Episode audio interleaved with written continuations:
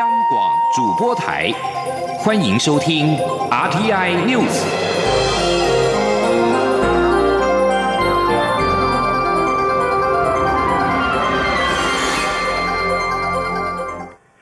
各位好，我是李自立，欢迎收听这一节央广主播台提供给您的 RTI News。首先为您报道，二零二零总统、副总统跟立委的选举即将在明天举行。各组总统候选人在今天呢都全力的拼场造势，除了白天的扫街冲刺，今天晚上的选前之夜是重头戏。竞选连任的蔡英文总统今天在高雄、台中、新北、台北举办四场大型的造势晚会，而压轴大会师会在凯达格兰大道。国民党总统候选人韩国瑜今天晚上则是回访高雄大本营。亲民党总统候选人宋楚瑜今天晚间则是在台北的竞选总部前举办选前之夜。我们将会为您分别连线在各阵营的现场采访记者，为大家做最新的现场报道。首先，我们就来连线正在凯道的记者欧阳梦平，为您报道今天晚上蔡总统压轴的造势会场。梦平。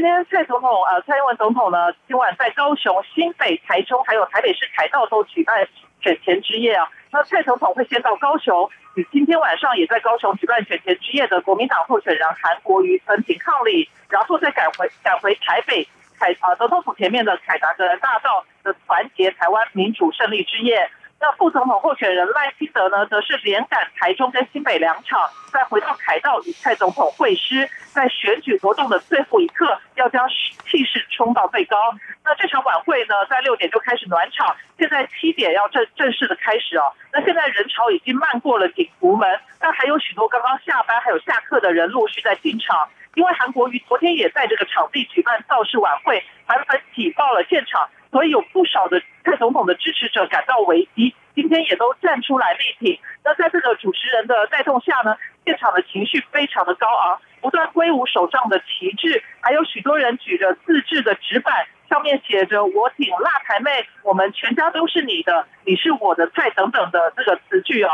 那今天晚上除了有行政院长苏贞昌、民进党主席卓荣泰，还有桃园市长郑文灿上台助讲以外，还有从世界各地飞回台湾投票的八十位海外青年也会上台。那另外呢，蔡政也安排了许多特别的桥段，包括在晚会中透过小英的官方 LINE 进行线上的互动，之前透过脸书收集支持者小时候的照片或者他的小孩的照片呢，也将会制成动画，等一下会在舞台上播放。另外呢，今天的晚会还仿照演唱会设立了摇滚区，那就是一些那个呃报名鹰眼部队的支持者，他们就是会坐在摇滚区，等一下也会张开一个十五乘十公尺的特制的大旗帜，要呈现出震撼的画面。那在最后呢，在赖清德致辞之后，蔡总统会压轴上台并发表谈话，要在选战的最后时刻全力推票，呼吁支持者明天一定要回家，一定要投票。以上就是蔡英文总统今晚在凯道选前之夜的最新情况。张线时间还给主播。好，我们谢谢记者欧阳梦平在蔡英文总统的凯道的这个现场呢，为我们做的最新报道。在白天呢，蔡英文总统勇敢自信护台同行的大车嫂，在今天是回访双北。下午，并且跟民进党的副总统候选人赖清德也在台北市合体，和民进党台北市立委候选人联合车扫。英德车队沿着忠孝东路往全国竞选总部的胜利终点前进，沿途支持者真是大爆满，还有香港民众拉着“光复香港，力挺蔡总统，加油”动算的声浪不断，气势如虹，为晚上的凯道选前之夜也在暖身。接着呢，我们把焦点拉到国民党总统候选人韩国瑜在高雄的造势会场。韩国瑜今天晚上选择跟上一次高雄市长选举的选前之夜的造势同样的地点，在高雄的梦时代旁边的台糖物流园区的广场举办造势晚会。我们现在就把记者连线到刘品刘品熙，为我们做最新的现场报道。是主播选前之夜呢，蓝绿大拼场。那韩国瑜呢，他这一次是选择在高雄梦时代旁边的台糖物流园区的广场举办造势晚会。那现场的舞台呢，是搭建成大概是六层楼高的一个总统府造型，十分的壮观。然后现场也以镭射的灯光向舞台投射出巨型的穿云箭，象征把穿云箭要射进总统府。此外呢，这次也首度搭建了梯形的延伸舞台，让韩国瑜他可以更深入人群跟民众互动。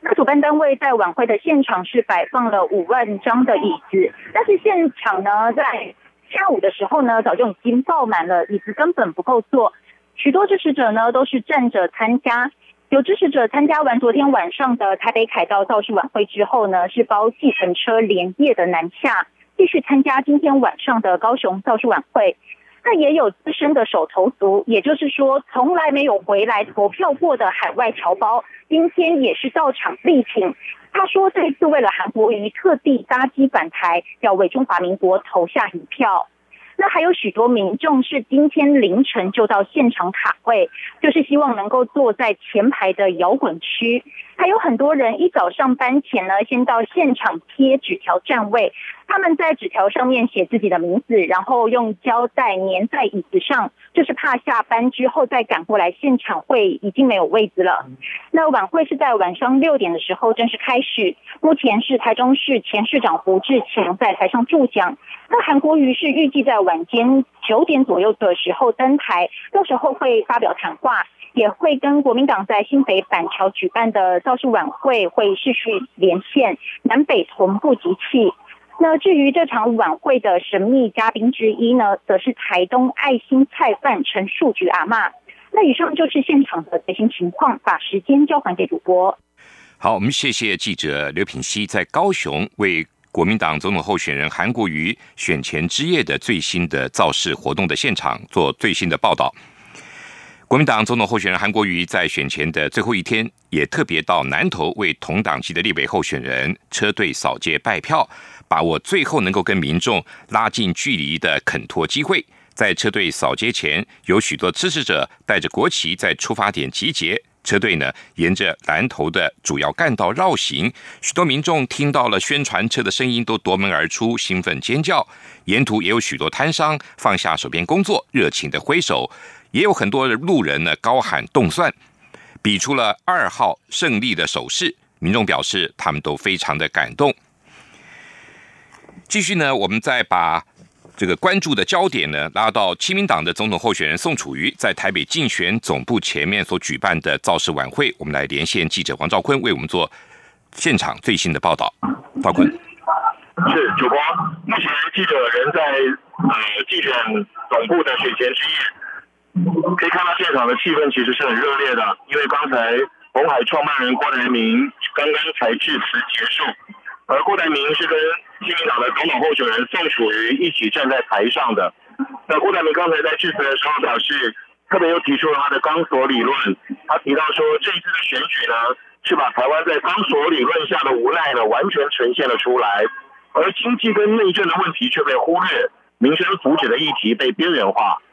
那郭台铭有提到，他追求中华民国的和平安定、经济未来。这个是他在初选的时候就提出的，那现在还在坚仍然是坚持这样的理念。呃，他也开始批评了民进党跟呃呃国民党。呃，以民进党来说的话，他认为民进党是一党独大、权力傲慢，像公投法、反修头法这一些。他也提到了他反对台独啊，呼吁这一次的选举一定要制衡民进党，也特别表达了他支持宋楚瑜以及新民党的立场。那另外方面呢，也可以跟。呃，各位听众，介绍目前的这个他这个选前宋楚瑜选前之夜的现场，我们可以先简单介绍一下场地。他这个宋楚瑜竞选总部，它是位在仁爱路跟延吉街口。那选前之夜是公布了部分的仁爱路慢车道，从舞台到最后一排座位呢，它的总长大概是两百多公尺，每一张红椅子上面都有一面亲民党的旗帜，还有一面中华民国的国旗。目前现场的人呢，你刚才刚才提到这样的一个范围。大概人已经做的差不多了，有有一定的程度，大概八九成满左右。那呃，现场其实气氛也当然是一定是非常热烈的，因为都是他们的支持者。像活动还没有开始之前，现场就有位支持者，他自称他是龙卷，结果自己拿了一个大声公，就在这边高喊“宋楚瑜动算”。那场内当然也有一些支持者也跟着他喊，那他也大喊说：“现在媒体都在报道蓝绿啊，可是今天有很多媒体来了。”所以支持者们一定要拿出气势，要把热情喊出来，然后不要再做默默的一群。呃，他也特别说到了，亲民党要拒绝一党独大，蓝绿要降价。而目前预选总部正在进行表演节目，接下来会有很多啊贵宾，特别是他们立法委员跟部分区立法委员候选人的致辞。以上就是目前宋楚瑜竞选总部的实现况，我们把现场还给主播。好，我们谢谢记者王兆坤在亲民党总统候选人宋楚瑜的竞选总部为我们做的最新的报道。亲民党总统候选人宋楚瑜今天白天也是陪同立委候选人扫街，谈到国民党近日操作弃保效应，宋楚瑜表示，二十年前就在玩弃保的老把戏，不只是国民党、民进党也在玩，但是人民才是台湾民主的头家，所以人民要用选票让蓝绿看到。选前之夜，压轴的造势晚会呢，候选人都纷纷的卯足了全力在拼场。我们也感谢这三位记者为我们做的最新的。记者会的现场报道，总统跟立委的选举明天就要投票了。外交部今天表示，根据最新的统计呢，在台湾采访的外国媒体有两百三十多位外籍记者，而学者专家的观选团则有十三团，其中来自美国是最多。外交部认为，由此可以知道呢，这次大选受到国际社会、国际媒体跟学者专家高度的关注。记者王兆坤的报道。外交部发言人欧江安表示，目前已有一百一十三家国际媒体。两百三十五位外籍记者在台湾采访我国总统大选，学者专家观选团部分共计十三团，一百零七位来台观选。欧江安说：“这包括了在美洲地区来自于美国的学者观选团，总共九团，九十五个人，其中包括美国企业研究所、哈德逊研究所等等。”在欧洲地区有一个呃丹麦的学者观选团，一个团五个人；在国际专家观选团方面，总共有三个团七个人，包括世界选举机关协会 AF 的专家观选团。所以这一次二零二零我们的举行总统大选呢，可以说是受到国际社会、国际媒体、呃学者跟专家的一个高度的一个关注。上述的世界选举机关协会。二零一三年在韩国仁川成立，是一个由各国选举机关组成的国际组织。外交部表示，我国中选会前主委张博雅当时受邀率团参加成立大会，加入成为创始会员。中央广播电台记者王兆坤台北采访报道。明天就要投票了，中央选举委员会今天也再次提醒民众，今天晚上十点以前，候选人必须要结束所有的集会造势活动。从明天。投票当天的凌晨零点开始，更不得有任何竞选跟助选活动，包括手机、Line、脸书等都严禁拉票，违者将处新台币五十万元以上五百万元以下的罚款。乌克兰航空的一架波音七三七客机在八号坠毁于伊朗，造成了机上一百七十六人全数罹难，失事的原因众说纷纭。纽约时报。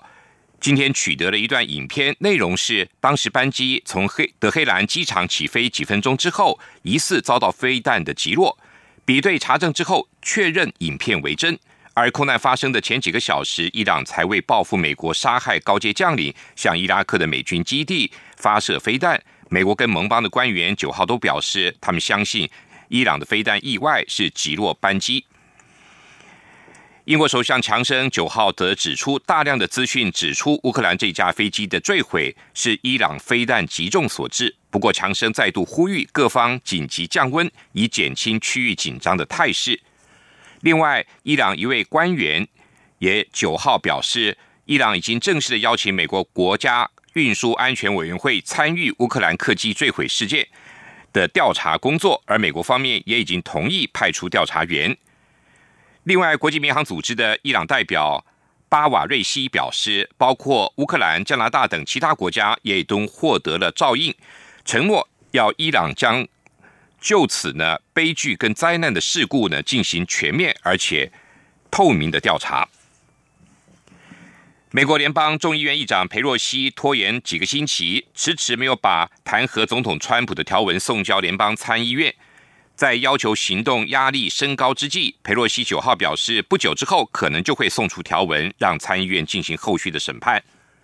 国会的头号民主党人佩洛西再次呼吁参议院多数党领袖麦康纳为这场历史性审判定定规则，这样他才能够看到弹劾管理人，也就是这场审判的检察官会在什么样的竞技场进行审判。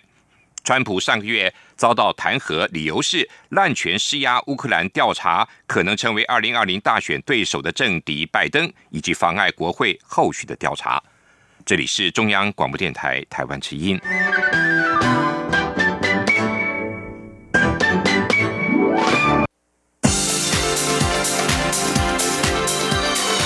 这里是中央广播电台台湾之音。欢迎继续收听新闻。欢迎继续收听新闻。行政院主计总处今天发布二零一九十一月的薪资调查，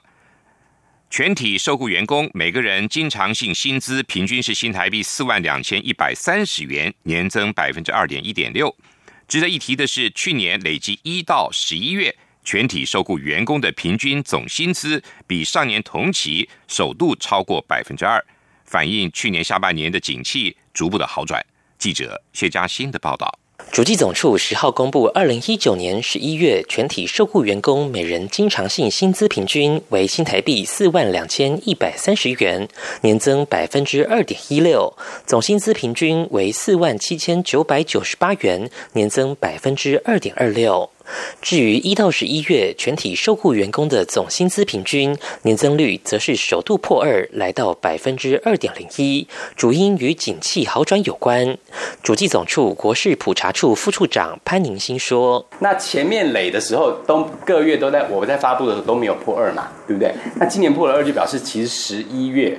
的十一月单月的总薪资的发放，就是非经常性薪资的发放，其实不错。”这跟下半年的景气指标好转，我想是有一些关系的。对，第三季加班工时方面，十一月全体加班工时平均为八点一小时，较上年同期增加零点三个小时，终止连续一年的衰退。其中制造业加班工时和上年同期相比增加零点四小时，也结束了连续十三个月以来的衰退走势。潘宁新则分析，这与制造业生产增加，还有工作天数减。少一天有关。至于制造业加班工时转正，是否可以看出制造业的景气反弹？潘年新则说，目前只有单一月份的表现，还需要再多观察几个月。中央广播电台记者谢嘉欣采访报道。美伊紧绷的情势缓和，再加上美中贸易争端即将要签署第一阶段协议，激励台北股市今天重返一万两千点的大关。不过，由于明天就是总统大选的投票日，市场也明显的趋于观望，成交量缩到新台币一千两百多亿。记者陈林信宏的报道。台北股市十号逢总统大选前最后一个交易日，不过由于紧张的中东情势稍微缓和，再加上美中贸易争端第一阶段协议签署，双方正准备中，美股持续走阳，带动台股表现。且刚刚结束法说会的股王大立光，由于盈余交出亮丽成绩，外资续调高目标价，台股在全指股领军带动下，大盘指数中场上涨五十四点，涨幅百分之零点四五，收一万两千零二。二十四点，重返一万两千点大关。台北股市今天收周线，周线下跌八十五点。分析师许博杰说：“那回到台股来看哦，这个外资昨天在台股现货买超了五十四亿。”哦，那期货也这个顺势加码一千八百口，所以让指数哦在今天早上哦开高，虽然有压回平盘的过程当中，哦反而尾盘是还能够摆尾哦来收在相对今天高点的这个附近。那当然今天的压回哦，我想跟这个明天要来选举哦稍微是有关的，毕竟呢今天又逢周末又要选举哦，所以这个量缩当然就会造成指数的这个震荡。富兰克林证券投顾也指出，中国国务院副总理刘鹤将于下周率团前往美国，在白宫签署美中第一阶段贸易协议。市场聚焦第一阶段协议具体内容。另外，未来一周预计有二十六家，占比达百分之五的史坦普五百企业公布财报，包括花旗集团、摩根大通、美国银行、高盛证券、摩根士丹利等金融股表现，也将短期牵动美股走势，并影响台股下周表现。汇市部分，新台币对美元汇价盘中再度冲破三十元价位，不过央行进场调节，中场回到三十元大关之上，收三十点零一九元，小贬一点一分。新台币汇价本周变化不大，小幅升值八点六分，稳守三十元关卡。中央广播电台记者陈林信鸿报道。卫生福利部疾病管制署今天表示，他们已经将中国大陆武汉市所公告的新型冠状病毒规划列为第五类法定传染病——严重特殊传染性肺炎，预计下周就会完成公告，完备防疫的法制工作。记者肖兆平的报道。卫生福利部疾病管制署十号表示，中国大陆武汉新型冠状病毒肺炎疫情，陆方自一月五号后就没有更新病例统计。尽管如此，机关署依旧保持警戒，同时对武汉市新型冠状病毒肺炎也将以严重特殊传染性肺炎方式列进第五类法定传染病。机关署副署长庄仁祥表示，由于目前还不清楚新型冠状病毒的种类，所以暂时以严重特殊传染性肺炎来界定通报类别。相关公文作业进行中，预定下周完成公告，进一步使疫病防治在法制面上更为周全。他说：“这这个第五类反应传染病是属于比较这个严重特殊传染性肺炎，这个是属于比较弹性的哦，就是说。”呃，如果呃需要呃比较严谨的这个隔离的话，那那都可以随时调整。那所以等于说，在目前以严重特殊传染性肺炎这个项目，目前就适用于这个呃武汉的这个呃新型冠状病毒肺炎这个这个这个疾病。庄仁祥也说，符合武汉肺炎疫情通报定义的病例，迄今共有三名个案，但经检验后也陆续排除是武汉新型冠状病毒疫情。庄仁祥评估，武汉不明肺炎感染源应该是来自动物，且有不明显的人传人迹象，所以勤洗手跟戴口罩还是很重要的基本防护。他说。可能有一个动物的感染来源，那呃，至于是不是比较不明显的人传人，所以可能在呃人传人的的。的这个能力会比较弱一点，但是我们也不敢排完全排除。由于陆方连续五天没有更新病例，引起外界担心。庄仁祥坦言，机关署无法评估，依旧呼吁陆方可以公开病毒基因序列、病例临床特性，这会有助于未来防疫作为。庄仁祥提醒，机关署已经把武汉市的国际旅游疫情建议等级列为第一级注意，提醒国人如要前往，应落实相关防疫作为。中央广播电台记者肖兆平采访报道。为了鼓励青年创作，文化部人文及出版司今年大幅的加码，将补助金额提高到新台币一千三百五十万元，共有五十件作品入选。在类型方面，以小说类居多，显示台湾年轻人的创作能量相当的丰沛。记者江昭伦的报道。文化部自一百零六年推出青年创作补助作业要点以来，补助金额年年成长。前两年补助金额约新台币三百多万，一百零八年一口气增加到八百八十万，今年更加码提高到一千三百五十万，申请案件也暴增三倍之多，达到两百五十件，双双创下新高纪录。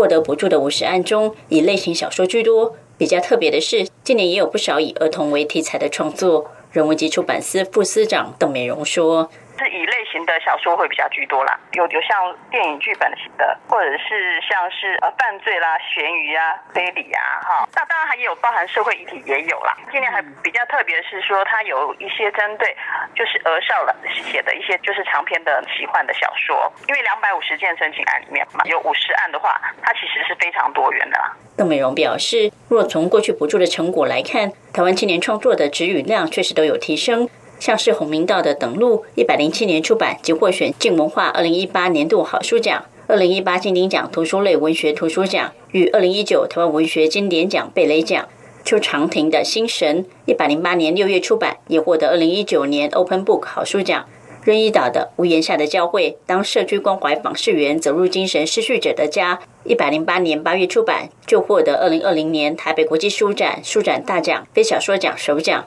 说明文化部这项青年补助政策确实发挥成效。邓美荣说：“台湾的呃那个原创的能量其实是相当的高，特别是要支持青年踏入这个第一里路，你其实要给他相对就是说呃让他有一个创作的一个资源啦。这笔经费我相信对他们的帮助应该也是呃能够让他们没有后顾之忧来投入创作这样子。为衔接创作及市场，文化部也将于二月登场的台北国际书展期间。”展出十部已出版的青年创作作品及试读本，另外也将举办林梦环、方舟三部曲、廖鸿杰、换成微光、方野真、天地杰新书发表会，让更多人有机会认识这些优秀的青年创作作品。中央电台记者张周伦台北采访报道。二零二零大选明天就要投票了，由台湾青年民主协会及台大学等三所学校分别规划的青年民主返乡列车以及台铁返乡投票列车，今天下午开始陆续的出发，共有四千多名青年跟学生受惠，以低价的车资回到家乡，明天就用手中的一票来决定台湾的未来。台湾青年民主协会秘书长张玉萌表示。所有买到车票、船票的青年，无论回到哪一个县市，都是同一个价格，新台币一百一十一元。他们原本想透过募资平台募得一百万元，以支应票价的差额，结果没有想到吸引了五千五百八十九人的响应，这个计划让募资金额达到了两百八十八万三千九百多元，使得他们后来加开班次，并且在车上提供更完善的服务。继续进行今天的前进新南向。前进新南向。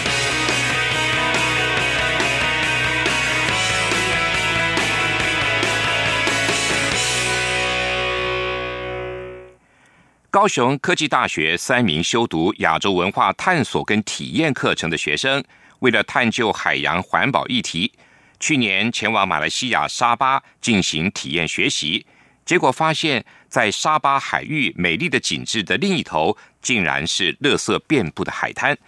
他们用空拍机拍下了这一切，并且观察到游客涂抹大量的防晒油潜水，将使得当地的珊瑚礁造成危害。而三个人回台之后，在校内举办海洋环境的讲座，透过分享所见所闻，希望加深同学们的环保意识。记者陈国伟的报道。国立高雄科技大学学生尤世轩、赖宏斌、吴依婷日前到马来西亚展开为期十六天的国际体验学习。他们到沙巴大学、沙巴海湾，也坐船到附近六座岛屿，并协助进滩收集到十六袋垃圾，同时访问十七位民众，了解当地人如何推动海洋环境保护。吴依婷说：“当他们在沙巴海湾看到一面是美丽景象，另一面却是满布垃圾时，心中充满震撼感。”他们的船停靠在岸边，但是他船附近都是一堆一堆的垃圾，去靠着那些船。然后当我们坐着小船离岛的时候，我们也可以看到那个海上漂流很多很多的垃圾，所以这是一件非常可怕的事情，造成。附近的海岛上，他们自己没有制造出太多垃圾，但是那些垃圾却从本岛飘过来，或者是从马来西亚飘到更远的地方。三人也去拜访当地多个非营利环境组织及环保民宿，认识在地人如何自发性保育珊瑚，以及倡导合法捕捞海洋生物。吴依婷表示，他们看到大批游客在玩水或潜水前，都在身上涂了大量的防晒乳，其实里面有些成分对珊瑚礁将造成危害，游客应当不擦。防晒乳或选用有著名友善海洋的相关产品。他们回到学校后，举办了一场海洋环境讲座。除了向同学们分享所见所闻，也邀请专家前来座谈。吴一婷也提到，他们后来去捡了三百多个瓶盖，制成瓶盖海龟，再搭配整个体验学习的成果，去参加由教育部青年发展署所举办的全国大专校院学生国际体验学习计划成果竞赛，最后获得优胜奖，赢得新台币。两万元奖金。中央广播电台记者陈国伟台北采访报道。新加坡的旅游达人黄慧琳曾经风雪骑行、搭棚野炊，而途中遇过轮胎爆胎，仍然完成了万里长征的使命。而他如今决定要在骑行台湾，饱览山脉之美。黄慧玲从青少年时代就热爱机车旅游，她从新加坡出发，骑过马来西亚、泰国、缅甸、印度、尼泊尔、巴基斯坦。再经土耳其、伊朗，最后前往塞尔维亚跟捷克等国。黄慧玲受访时表示，很多新加坡人都会到台湾旅游，但是以机车环岛的方式旅游的可能不多。他从报纸跟社群媒体了解到，台湾有花莲、台东、阿里山、日月潭、屏东垦丁等多元的景点，都是机车环岛旅游的最佳去处。他期望在今年三月。能够骑机车环岛台湾，让自己的机车探险全球地图增添更多的轮胎印记。以上这一节 RTI News 由李自力编辑播报，谢谢收听。